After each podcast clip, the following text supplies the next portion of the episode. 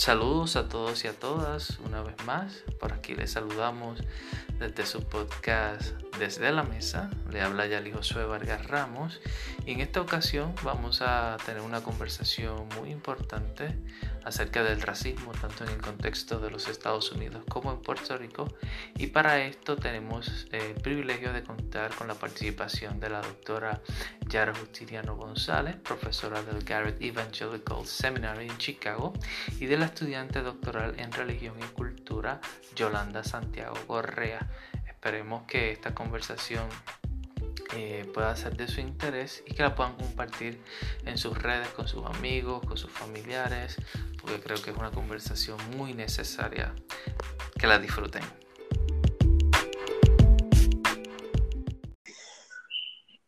Buenos días, buenas noches a todos y a todas. Gracias una vez más por estar aquí compartiendo en su podcast desde la mesa. En esta ocasión tenemos una oportunidad muy linda, muy especial. Tenemos a dos compañeras muy importantes aquí para hablarnos un poco de un tema que ha sido revuelo en estos últimos meses en los Estados Unidos y que también ha tocado pues la conversación puertorriqueña. Estamos hablando, ¿verdad?, de los derechos de las personas negras en los Estados Unidos, el movimiento de Black Lives Matter y todo, ¿verdad? Eh, ese movimiento social que se ha unido ¿verdad? con la crisis de la pandemia que, hemos vivido en estos últimos meses. Le habla, eh, como en varios podcasts, su amigo Yaeli Josué Vargas Ramos, de la mesa de diálogo Martin Luther King Jr. Y en esta ocasión, eh, no quiero presentar, como les dije a las compañeras, para no quitar ni restar, eh, ni sumar tampoco, así que las dejo a ella para que puedan compartir un poco eh, presentándose y luego entramos de lleno al tema. Muy buenas tardes, eh, mi nombre es Yara González Justiniano, yo soy profesora asociado, asistente um, de Garrett um, Evangelical Theological Seminary como visitante los próximos dos años. Mi área es la teología práctica eh, y también estoy en el proceso de ordenación con la Iglesia de Discípulos de Cristo. Muchas gracias, Yara. También tenemos por aquí a Yolanda. Buenos días, buenas tardes, buenas noches, sea cual sea la hora en que nos estén escuchando. Mi nombre es Yolanda Santiago Correa. Originalmente soy de Bayamón, pero hace cinco años vivo acá en Estados Unidos y ahora mismo estoy en Texas como estudiante en Southern Methodist University en Dallas y este otoño comienzo mi tercer año como estudiante doctoral en religión y cultura y pues mi área en particular de investigación, pues es esto mismo, negritud, la relación de la negritud y la religión y especialmente cómo eso se manifiesta en Puerto Rico y pues estoy muy feliz de estar con ustedes. Maravilloso. Eh, ahora aquí tirando algo un poquito random, eh, para que no sepa cómo se escribe mi nombre, eh, Yaeli con Y. Tenemos Yara y Yolanda con Y, así que estamos la Y encendida para ah de este tema tan importante y la profesora Yara tenía el, primer turno para hablarnos un poco acerca de, este tema. Yara, ¿qué nos puedes decir?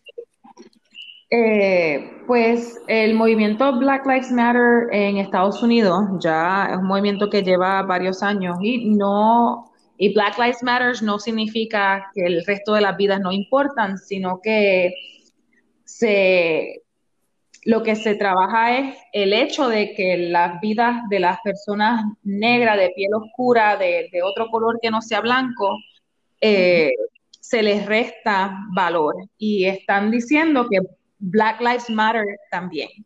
Este, así que yo, aquí hay mucho eh, tirijala en cuanto a Black Lives Matter, pero qué pasa con el resto de la gente, y eso lo que hace es ahogar el llamado que hace el movimiento hacia una eh, hacia la desigualdad racial que hay en Estados Unidos, que también la hay en, otros países de América Latina por nuestra por nuestra relación con, con el eh, con España y la forma en que se hacen las castas y el colorismo y la, la distinta radiación que hay con, los colores de piel, ¿verdad? Que tenía mucho que ver con los, eh, con quién heredaba en España, ¿verdad? Quién, tenía, dependiendo de cuáles eran las mezclas. Y por eso se habla de, lamentablemente, se dice de mejorar las razas. Es, un, es, es una categoría racista, es una categoría que exactamente hace eso, ¿verdad? Delimitar el valor que la persona tiene, no tan solo eh, social, pero también económico. Y esto es algo que se ha ido arrastrando por cientos de años y en Estados Unidos el, el último, eh, el último, bueno, uno de los últimos casos que mayor auge ha creado porque son constantes, o sea, no es que este fue un detonante que no sucedía antes, sino que han sido cientos de años, ¿verdad? De, maltrato, de deshumanización, de, de, violencia en contra de las personas negras. Y pues el que hizo auge fue el caso de George Floyd, este hombre que por sobre ocho minutos estuvo siendo básicamente paralizado eh, por un este, oficial, donde él puso su rodilla en su cuello eh, y el hombre no podía respirar hasta que murió. Eh, y la razón era porque alguien había llamado al 911 porque supuestamente, alegadamente, había pagado con un billete falso. Eh, y, son estas cosas que surgen en Estados Unidos constantemente, donde las, la población negra y, la, y las poblaciones que son minorías en, el, en este país, pues le tienen miedo a llamar a la policía porque en realidad no son, no sienten que están ahí para servir y para proteger, por lo menos no están ahí para servir y proteger a los cuerpos que no sean blancos. Eh, y, pues esto, que Yolanda va a hablar un poquito más de esto, eh, nosotros también los vemos, cómo repercute en, en Puerto Rico. Y bueno, Yolanda, dale ahí. Pues sí, como dijo Yara, este, e, esto viene, ¿verdad?, por el caso de George Floyd que ganó tanto auge, pero pues hay cientos de nombres mencionados, Breonna Taylor, Emmett Till, Trayvon Martin, todos estos casos de jóvenes adultos pues que han perecido bajo la mano de la policía simplemente porque son negros. Y pues usualmente lo que pasa con estos casos, especialmente desde el ojo puertorriqueño, es que nosotros lo vemos como algo afuera. Esto pasa en los Estados Unidos, pero con nosotros es diferente. Y pues la realidad es que en Puerto Rico este tema de la raza es un poquito complicado, pero pues es importante que nosotros estemos conscientes que esto no solo es un caso de los Estados Unidos y es algo que solo pasa aquí, sino que es algo que se refleja en la sociedad puertorriqueña, quizá de no, no de la misma manera, pero que definitivamente pues es importante que nosotros estemos conscientes. Yo creo que históricamente eh, podemos mirar diferentes momentos como el Tratado de París, ¿verdad? Que, que cambió el poder de España al poder de Estados Unidos. Eh, y pues Yara mencionó el sistema de castas que era muy común o, el, el modus operandi, ¿verdad? De los españoles, que era eh, esto del colorismo, o, otra palabra que se utiliza es la pigmentocracia, que era, pues, dependiendo cuán clarito o oscuro tú fueras, pues determinaba cuántos privilegios o no tú tenías en el sistema social. Y en el 1898, cuando Puerto Rico cambió de las manos de España a las manos de Estados Unidos, esto no terminó. Esto lo que hizo fue transformarse y continúa estos sistemas pues racistas, quizás no de una manera tan explícita, pero pues que podemos ver diariamente en el lenguaje que utilizamos, eh, con palabras como denigrar o cafre, que son tan partes de nuestro vocabulario, pero que vienen de precisamente una base racista, de decir que nos bajamos a ser negros o, cafre, que era eh, una variación de una palabra que era para referirse a, la gente negra, pues eso se ve en nuestra sociedad puertorriqueña y bajo la idea falsa de que todos somos africanos, españoles y taínos que aprendemos pues, en nuestras clases de historia de Puerto Rico, en el sistema de educación de nuestro país, pues no estamos conscientes de cómo esto opera eh, en Puerto Rico y cómo las maneras que nos hablamos de usar palabras como trigueño o café con leche o negro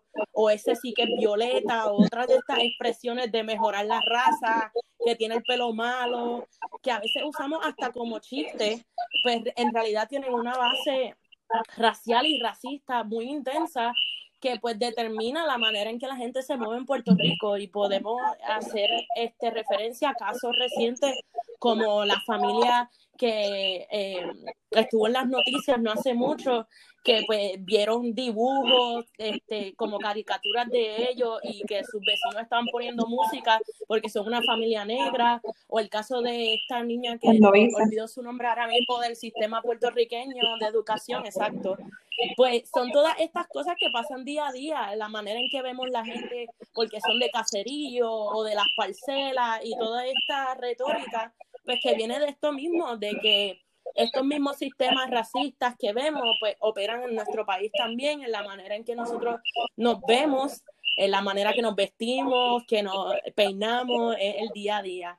Y gente ha escrito de esto, y un ejemplo es Isar Godro, que estudió el barrio de San Antón en Ponce, y ella misma habla que la raza en Puerto Rico pues está construida en un proceso histórico que es de poder y que lo vemos manifestado en quién tiene casa, quién no tiene, a qué escuelas pueden ir y todas estas cosas, el acceso a los bienes eh, y pues como dije el lenguaje. Y yo creo que pues es importante que nosotros estemos conscientes porque eh, la religión y la raza son dos cosas que operan juntas y cuando pensamos este, en la iglesia y pensamos en otras cosas, pues también tenemos que ver cómo todo esto opera junto y pues nuestra educación, nuestra política y todo, pues es como muchas ramas de un mismo árbol.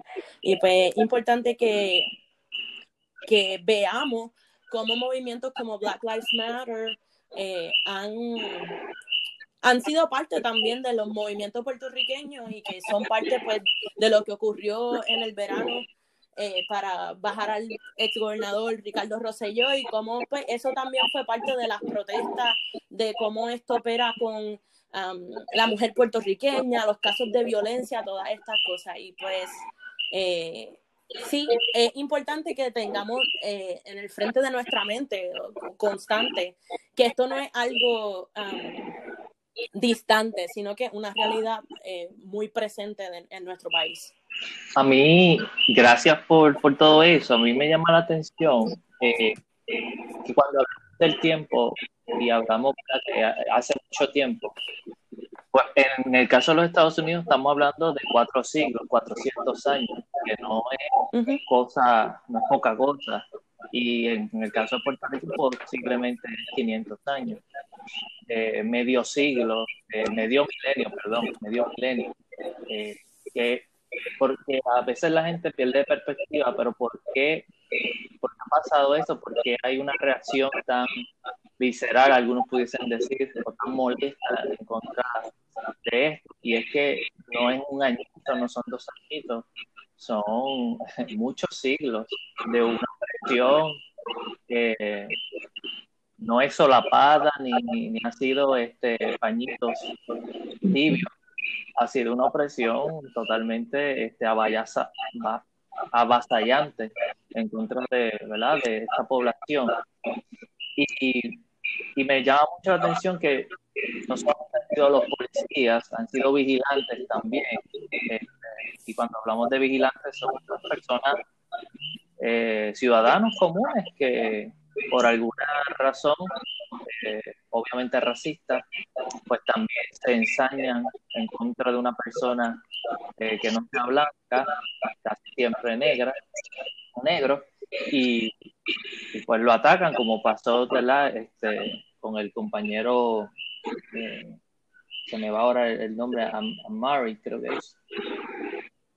Y, y lo otro es que ese linchamiento de, de George Floyd, a, diferencia de los que veíamos en el siglo XIX colgando de árboles, este se, se transmitió por Facebook Live, básicamente, ¿no?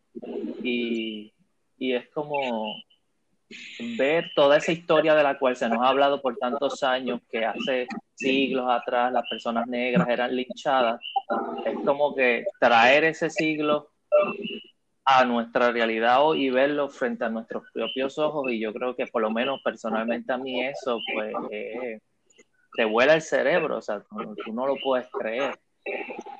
Así que ahí dejo eso. No es este porque los linchamientos eran públicos.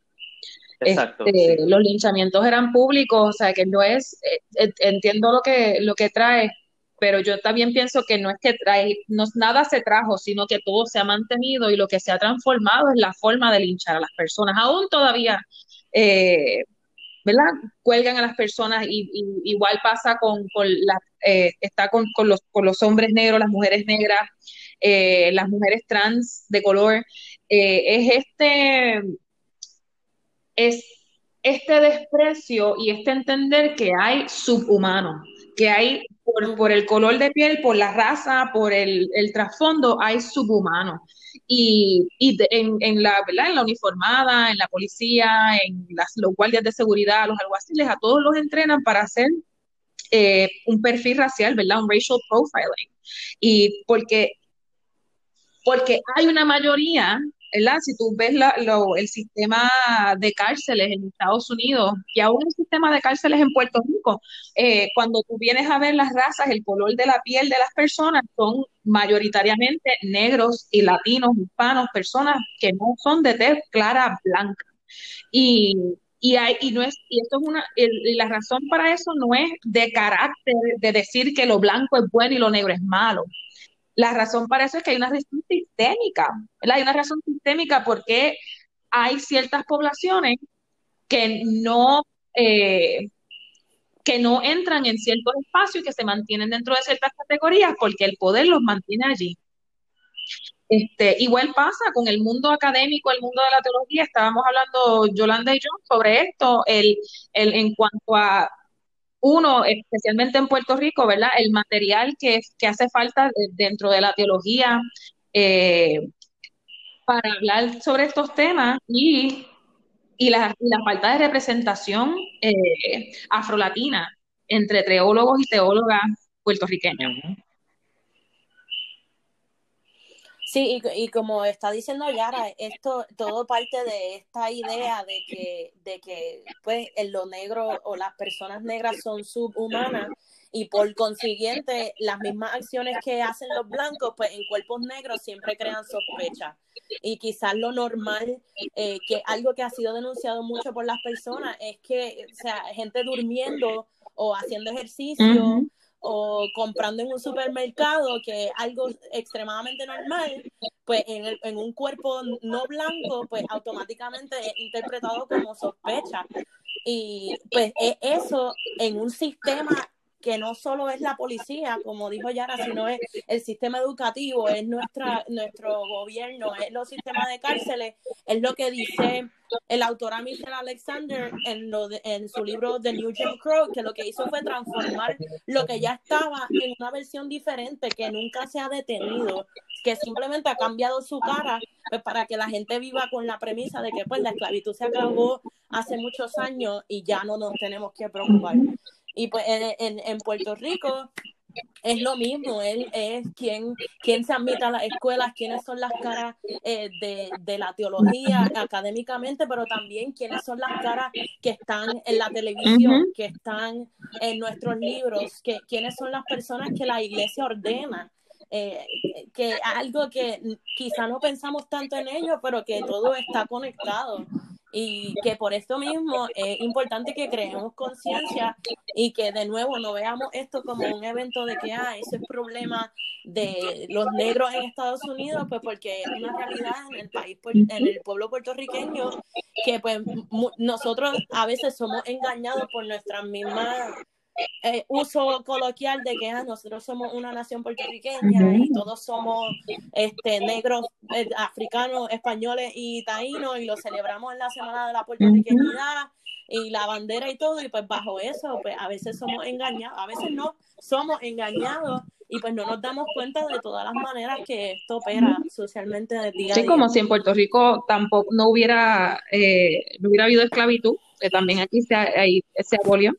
Y, y es eh, y notarlo, como mencionabas ahorita, Yolanda, en el lenguaje, en las cosas que decimos. Es negrito, pero, pero bueno.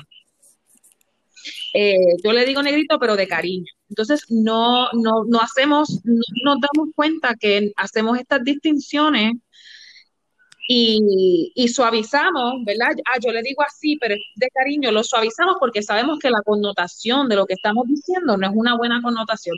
Porque hay unas reglas sociales y un entendimiento eh, dentro de la sociedad de lo que significa ser una cosa o, ser la otra, o ser negro, ¿verdad? Y, uno se va desasociando de decir soy negro. Y uno empieza a decir, como tú decías yo, soy trigueño, un café con leche, indietito. Eh, entonces, y, porque lo hacemos más, tú sabes, eh, lo, lo, hace, lo hace más, más, eh, eh, más palatable, eh, que, que nos sepa mejor, que podamos, que no suene tan feo. Y es como decía, en el país de los cuatro pisos, Luis González hablaba de la puertorriqueñidad y hablaba de, estos escritores, si mal no recuerdo el ensayo, de los escritores de los, de los años 30 y los 40 que comenzaron a idear la identidad puertorriqueña, él critica el hecho de que es, independientemente eh, de que sus... de que muchos preceptos de estos escritores eran racistas. Y le echaban la culpa, ¿verdad? ¿Cómo le echaban la culpa al negro eh, por la estadidad, le echaban la culpa al negro por ciertas cosas, sin, sin ver cuáles, cuáles eran los, los, los andamios sociales que estaban creados para que hubiera este descontento entre, los negros y los, y los criollos y los blancos y los, y los trigueños en Puerto Rico. No, y eso mismo de que no, no solo es algo que lo, que lo que tú estás diciendo, no solo es que lo decimos, sino que también negamos a las personas que se quieren autodefinir porque, eh, eh, ah, no, yo soy negra, no, tú no eres negra, tú eres trigueña y eso es diferente.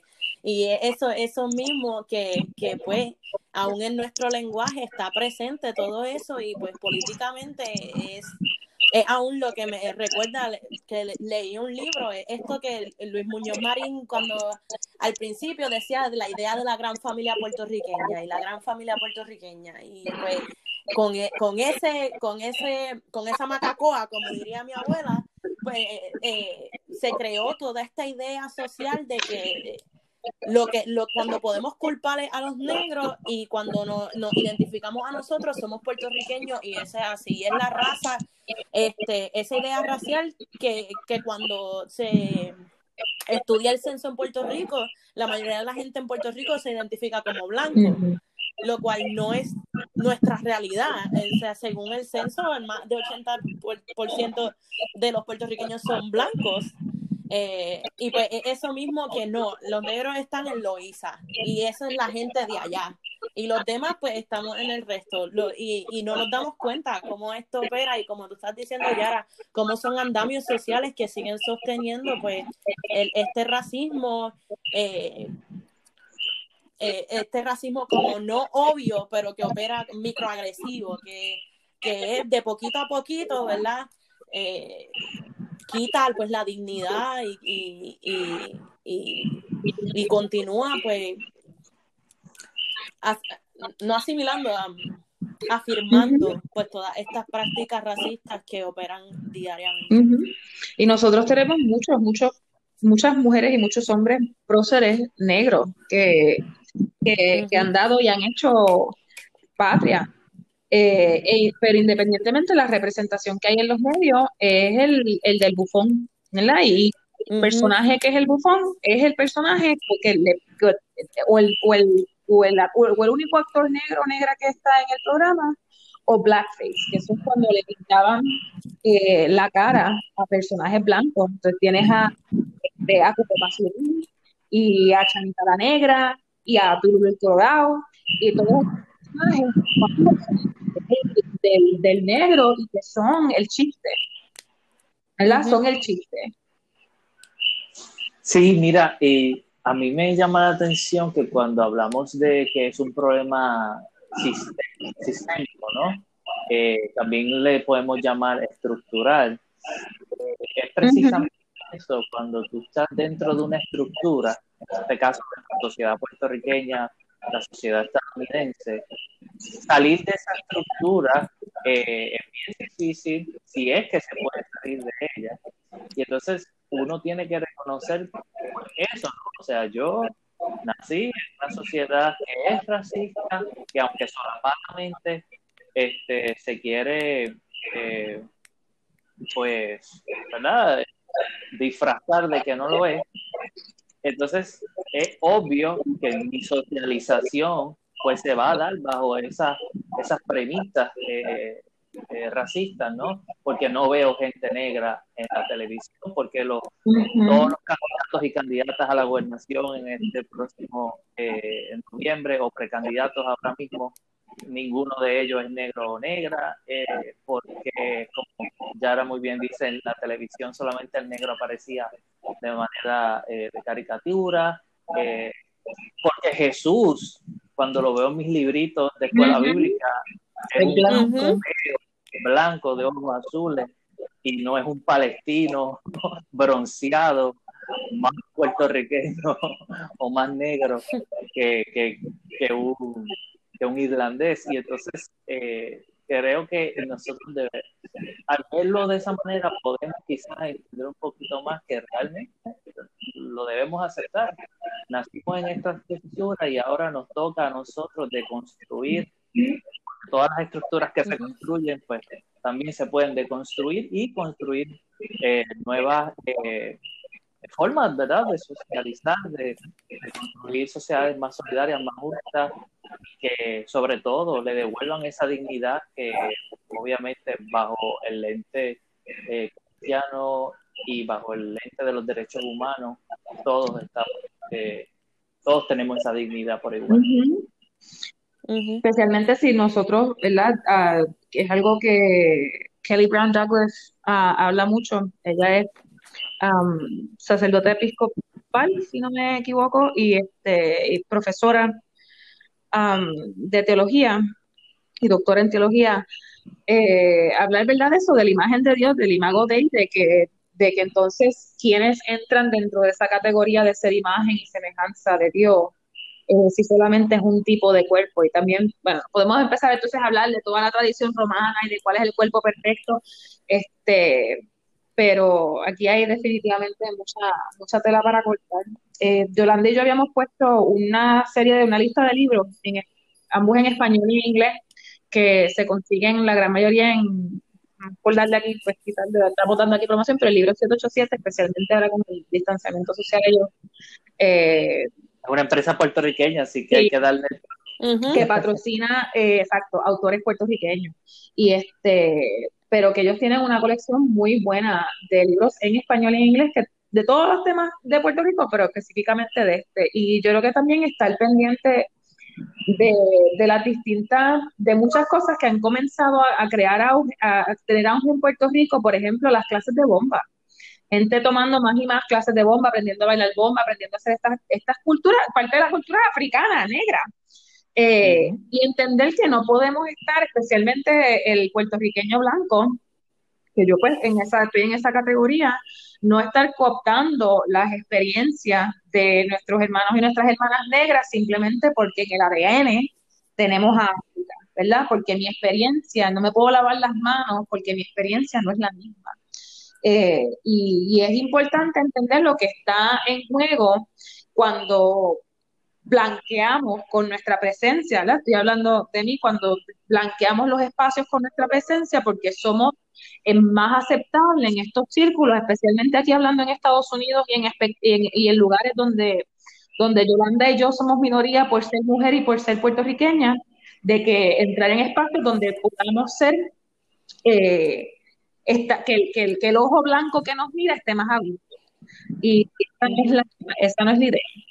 Y pues en Puerto Rico hay mucho, está el, el colectivo Moriviví, eh, que Digo, eh, de mujeres que pintan eh, muralistas.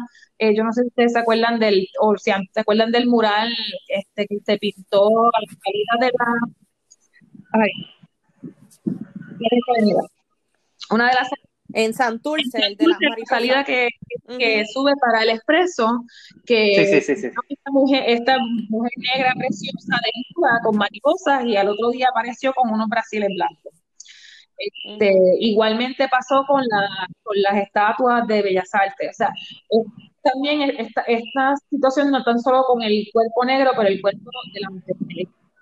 Eh, y, y, son, y son cosas que tenemos que estar al pendiente y, y, Si yo no hago esto, eh, Pablo Freire decía que yo enseño hacia alguien o para alguien o para algo y en contra de alguien y en contra de algo. cada vez que, que abrimos la boca y hagamos afirmaciones y aseveraciones, entender en pos de quién, a favor de quién y en contra de quién. Tenemos, porque somos llamados llamadas a, a, llevar amor, a llevar paz, a hermandad el reino de Dios, tenemos que entonces de a quienes estamos eh, elevando, a quienes estamos eh, afirmando como personas y a quienes. Ahí te estoy perdiendo un poquito, Yara. ¿Perdón? Ahí te estoy perdiendo un poquito de señal, no sé si. Ah, de señal, perdóname. Ahora. Eh, sí. te escuchamos. Chévere, que me puse ahí en, en, en sabes, no, pero sí, Yara, como tú estabas diciendo, es importante ver lo que tú dijiste, a quienes afirmamos y a quienes dejamos atrás con nuestras palabras. Y pues hablando de la iglesia en particular, como tú estabas diciendo, eso tiene que ver mucho con cómo hablamos de Dios y cómo presentamos a, a Cristo, ¿verdad? Jesús. Y mucha gente acá en la teología habla de eso, de un Cristo negro. James Cone habla mucho del Cristo negro y qué significa eh, creer en un Cristo negro, en un Cristo que es como nosotros, en contra del Cristo blanco que domina. Eh, Loida Martel, que es puertorriqueña, habla de un Cristo sato, que es una palabra pues muy de nosotros también, y que significa pues que Jesús también estaba mezclado como nosotros. Y, y pues yo creo que es bien importante saber que como dice um, una teóloga afroamericana, eh, eh, Copeland, el cuerpo, ¿verdad? Es un lugar para la revelación de Dios. Y pues si eso es verdad, pues nosotros tenemos que estar conscientes de nuevo a quienes afirmamos y a quienes no, quiénes son la gente que está en nuestros altares, cuál es el tipo de música que estamos usando los domingos, eh, todas esas cosas que a veces pues, no, no pensamos tan profundamente en ellas, pero que son muy importantes. Y pues como dijo Yara, abrir nuestros ojos a los movimientos sociales que están ocurriendo en la isla y las voces de colectivos, páginas de Instagram, todas estas cosas que se están levantando a hablar de esto. Otra, otro que se me ocurre es la revista Étnica, que es una revista en Puerto Rico específicamente que viene de un colectivo de personas negras que están exaltando las historias negras y los, los creadores negros en Puerto Rico y pues informarse con libros eh, que hablan de la historia de nuestro país y que cuentan eh, pues de todos estos autores o estas personas que quizás nosotros no conocemos, no conocemos, porque pues a veces exaltamos eh, Luis Pales Mato y, y Fortunato Vizcarrondo y tu abuela dónde está, pero pues no estamos conscientes que esto es mucho más profundo y que es una parte bien esencial de nuestra cultura y pues tenemos que abrir nuestros ojos y ver cómo eso opera y pues desde la iglesia eh, mirarnos a nosotros mismos y ver cómo nuestro sistema eh, de iglesia también a veces es herramienta para continuar estas prácticas y cómo nosotros pues bajo el mandato de amar, de ser compasivos, de traer la justicia, eh, de pues, entrar el reino de Dios a nuestra realidad, como dice la teología de la liberación, pues cómo nosotros podemos hacer eso eh, estando pendientes y abriendo nuestros ojos y aceptando, ¿verdad? lo que hemos hecho, tanto lo bueno como lo malo, y pues continuando hacia un futuro, eh, pues que, que da dignidad y que otorga espacio a estas personas. Y pues que eso a veces quiere decir que nosotros nos tenemos que quedar callados para abrir camino a otros este, y no tomar eso como que, ay, ahora yo no voy a tener nada, eh, sino que saber, como dicen muchas personas, que en la liberación de otros, pues también está la nuestra. Oye, hablando de esos colectivos, también aquí en Río Piedra, en la Ponce de León, al ladito de la Yupi, está Tambuyé, que es un, Ah, sí. un centro ¿verdad? de bomba muy importante aquí en, en Río Piedra, así que también se pueden dar la vueltita, bueno, cuando el COVID no los permita. Eh, eh, con respecto a esas liturgias que hablábamos también ahorita, en- por lo menos en el caso cristiano, pues yo que ¿verdad? provengo de una tradición pentecostal, pues nosotros, eh, nuestro fundador Estados Unidos del movimiento, o sea, no es nuestro fundador, pero se reconoce como quizás esa persona eh, histórica que le dio más fuerza al movimiento, el pastor afroamericano William Seymour, que fue una persona que estuvo en la calle Azusa, en Ángeles, eh, en Estados Unidos, en el estado de California, y, y el compañero, pues, fue es una revolución, ¿no? Porque decía que el Espíritu de Dios se iba a derramar sobre toda carne, y eso significaba que se podía derramar en la vida de los negros y de las negras, que podía derramar en la vida de las mujeres, y que las mujeres también podían ministrar en un tiempo en donde todavía muchas denominaciones no aceptaban que una mujer pudiese ministrar. Entonces, aunque somos herederos de eso, yo, en mi experiencia personal, quizá otro pentecostal ha tenido otra experiencia, pero en, por lo menos en la mía, le pregunto a, a un pentecostal, ¿sabes quién es William Seymour? Y, y no me saben decir quién es esta persona. Entonces, ¿cómo nuestras raíces siendo negras, este, no las conocemos o por alguna razón realmente no la hemos querido conocer o, o en el peor de los casos la hemos ocultado. Eh, y cuando una persona habla en lenguas eh, por medio del espíritu, pues parece más una, una persona hablando en un dialecto eh, o en un lenguaje africano más que en un lenguaje romance. Eh, movimientos que haces cuando eh, eres movido por el espíritu también se parecen a unos movimientos de bailes africanos más que un, un paso europeo. Entonces, esa herencia eh, pentecostal está llena de vida eh, negra, de vida africana, y creo que hemos fallado en poder reconocer eso también. Así que pues ahí también doy ese apoyo. Y como estabas diciendo, eh, este, Yaeli, eso, eso eh, algo que mucha gente ha estudiado y que mientras tú ves todas estas cosas de eh, no solo el, solo el movimiento pentecostal, pero otras denominaciones en Puerto Rico que son muy influenciadas por el pentecostalismo, cuando empezamos a ver como la herencia histórica, pues vemos cómo todo esto se conecta con la religiosidad africana, las prácticas de los esclavos en las centrales de azúcar y todas estas cosas, pues que a veces no, no queremos estar conscientes por eso mismo, porque hace las cosas un poquito más complicadas, no las hace tan bonitas como queremos. Um, pero es importante que estemos conscientes y pues para aquellos que me vienen a la mente, para los que estén interesados en leer más, hay un profesor puertorriqueño en Uni, en, en Nueva York, que escribió un libro um, acerca de esto que se llama Samuel. uh, Mass, sí, Mass Africanisms eh, Samuel, profesor Samuel Cruz, y es precisamente de toda la herencia africana y la religiosidad africana que influenció el pentecostalismo, y él habla de Puerto Rico en particular. Um, y pues sí, eh, para estar más informado y para estar consciente pues, de que aún nuestras prácticas de domingo y todo tienen, tienen conexión con todo esto también. Uh -huh. Y quizás también otro, que recuerdo, otra lectura corta eh, en online, eh, Lupa Protestante también tiene muy buenos artículos cortos, uh -huh. eh, uno en particular que me toqué recientemente que se titula Redescubriendo lo afro, haciendo teología desde la cotidianidad, este, y presenta ot otras voces que nosotros, eh, nosotras no, no nos encontramos en el seminario, ¿verdad? No, otras, uh -huh. otras perspectivas que no nos encontramos en, y cuando digo el seminario, no, no estoy hablando del seminario en Puerto Rico, pero en nuestra, en, en nuestro caminar en la educación aquí en Estados Unidos eh, teológica, eh, ¿verdad? Aquí se mira mucho el ombligo y no, y no hay ese, una de las cosas que yo aprecio ciertamente de la educación en Puerto Rico, de la UPR, es el, el el, amplio, eh, esa, cultura y esa tradición de, de trabajar con, con, autores de, otros países, no solamente de Puerto Rico. Este, Eso es una de las cosas que limita, eh, uno que limita el inglés, ¿verdad? Que no, que no puede, eh, que no trabaja otros idiomas fuera del inglés o que solamente se mantienen entre el alemán y el francés. y no descubren y no encuentran otras, otras voces que ya están trabajando estos temas. Entonces el discurso es que nadie escribe sobre eso.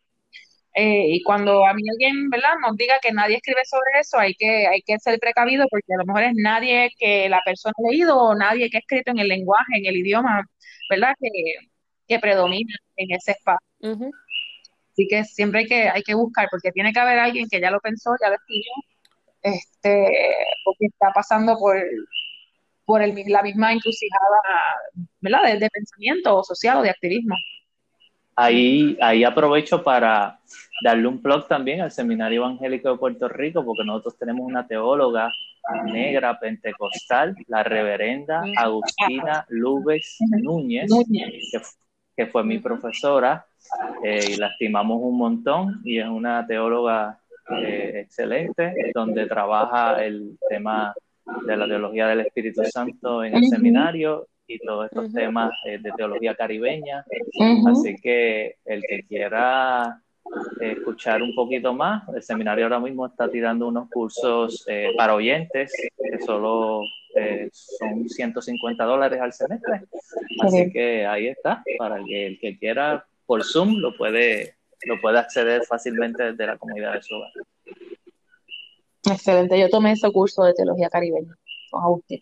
El tema sobre ¿verdad? el racismo y las dinámicas raciales y étnicas en Puerto Rico, entre Estados Unidos y entre Puerto Rico y otros países.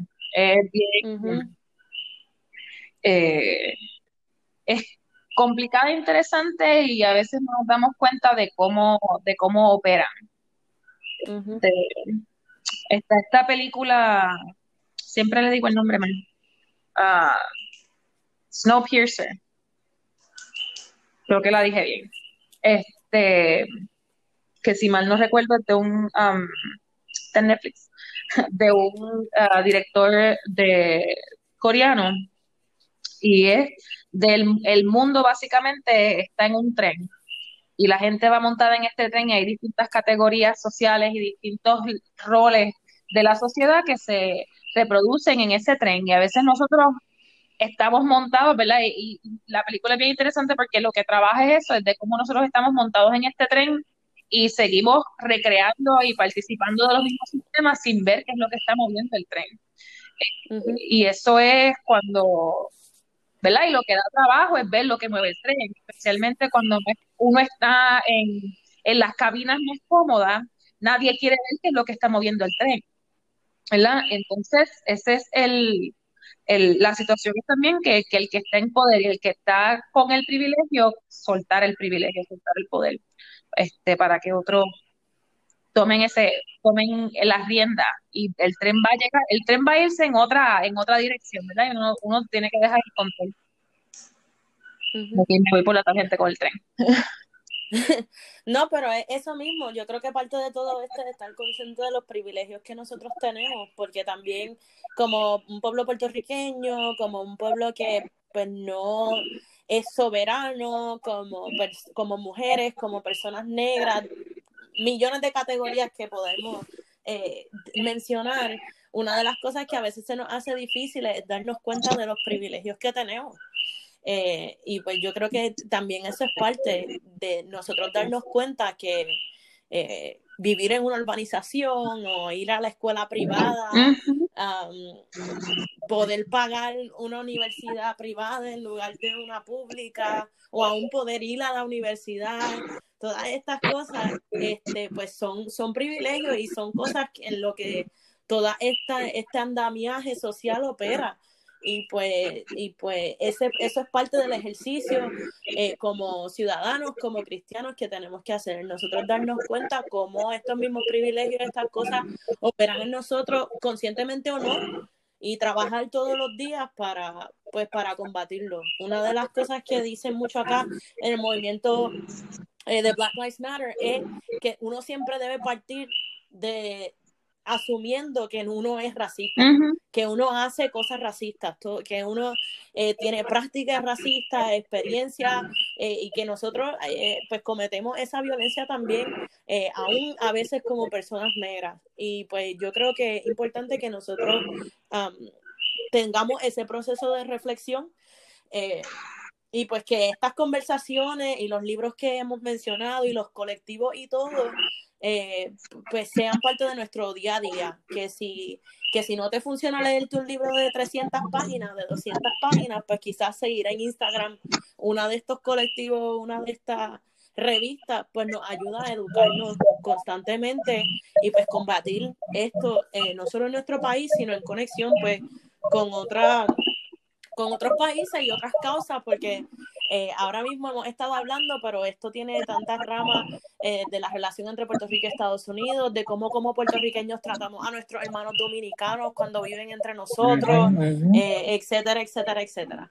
Y pues todas esas ramificaciones para darnos cuenta y abrir nuestros ojos a los, a los carros de tren que están un poquito más atrás que los de nosotros, pues es una responsabilidad que tenemos que tomar en nuestras manos eh, porque de arriba no va a venir. El trabajo lo tenemos que hacer nosotros mismos.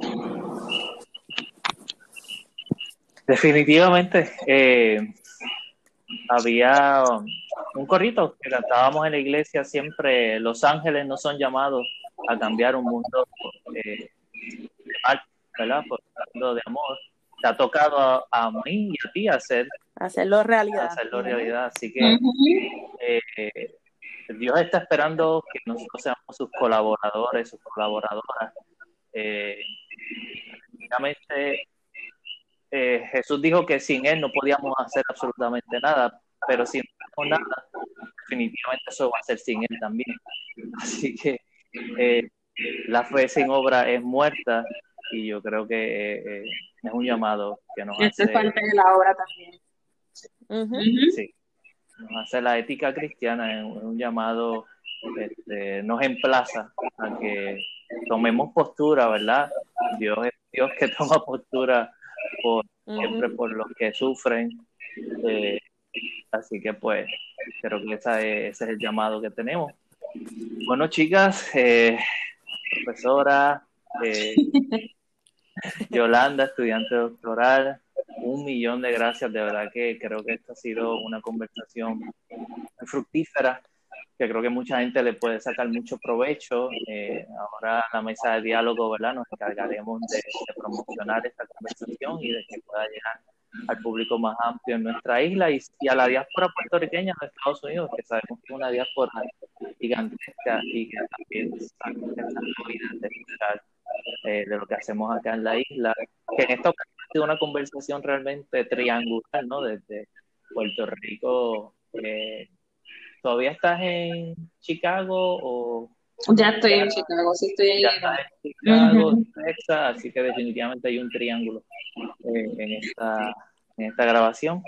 Así que reitero el, el, agradecimiento y pues esperemos que no sea la última conversación que tengamos de este tema o de otros y podamos seguir este, eh, informando a nuestra audiencia y compartiendo eh, esta perspectiva eh, de la ética cristiana y los derechos humanos. Así que si quieren decir algo más, nos despedimos. Gracias, Jerry, por la, por la oportunidad y por, por coordinarnos. Sí, muchísimas gracias por la invitación y a los que nos están escuchando, eh, cualquier pregunta eh, me pueden encontrar por internet y podemos seguir la conversación también. Igualmente, seguro que sí. ¿Comparten eh, un Twitter? ¿Comparten un correo electrónico? ¿Qué comparten? Pues mm, yo puedo dar mi correo electrónico es ym santiago correa arroba gmail pueden escribirme ahí este, y para Twitter es arroba Y Santiago Correa.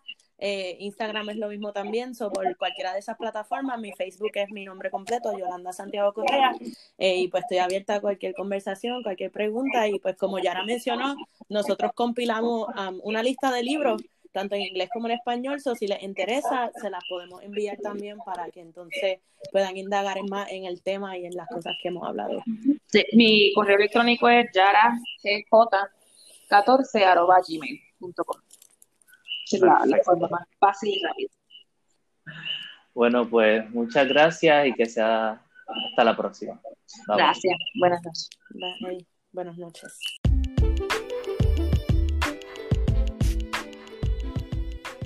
Hasta aquí hemos llegado en nuestro episodio número 5. Esperemos que esta conversación haya sido de su agrado y que haya traído luz a, al tema del racismo en Puerto Rico.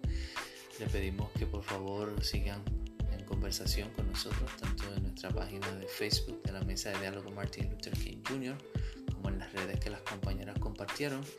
Si desean pueden buscar nuestra página para que vean esos recursos eh, literarios y demás de los cuales hablamos en el episodio y que sea hasta la próxima.